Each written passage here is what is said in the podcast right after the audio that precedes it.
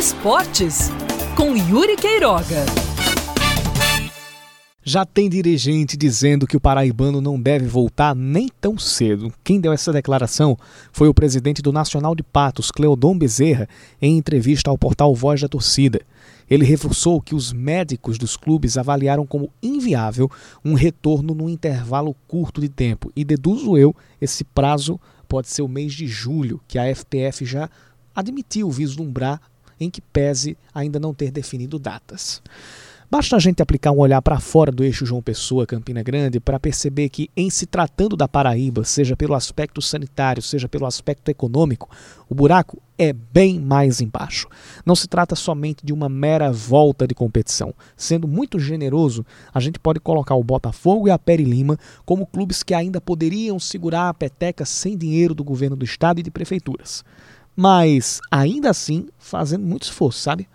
Nem 13, nem Campinense tem essa autonomia hoje, que dirá os demais. E quando eu falo de autonomia, não é só o dinheiro para manter os compromissos trabalhistas dos jogadores e da comissão técnica, o que já é muito difícil. É aí que entra de maneira mais forte o caráter sanitário.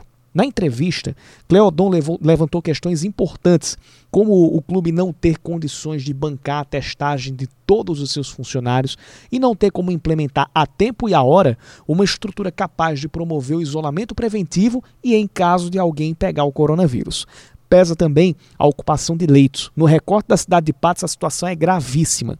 Hoje, as vagas estão lotadas e o hospital regional depende da abertura de 16 leitos que foi prometida pelo governo do estado nesta semana. Para completar, o clube alega que está por receber 500 mil reais para poder fechar as contas, o que inclui verba do antigo gol de placa e subvenção do município, que antes da pandemia já vivia uma crise financeira.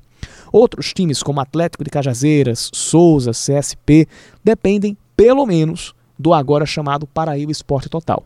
Semana passada, o presidente do Souza, Aldeone Abrantes, já disse: sem esse dinheiro não dá para jogar. O debate da dependência da maior parte dos clubes da Paraíba do dinheiro público vai ficar para outro momento, apesar de ser bastante necessário. Mas, por hora, é preciso se ater à realidade. E a realidade, que já inclui um cenário preocupante em relação ao sistema de saúde e à quantidade de casos confirmados, é de que a grande maioria dos times não tem como viabilizar o retorno ao campeonato. E arrisco dizer que nem agora, nem depois. Quando isso acontece, a responsabilidade cai nas entidades maiores, a FPF e a CBF. E, repito, considerando especificamente o caso da Paraíba, se elas não ajudarem, pelo menos na testagem dos clubes menores, o que também vai depender do caixa dos dois órgãos, acho bem difícil o campeonato voltar.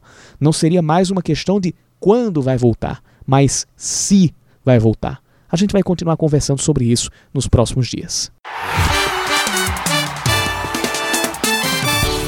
Esportes com Yuri Queiroga.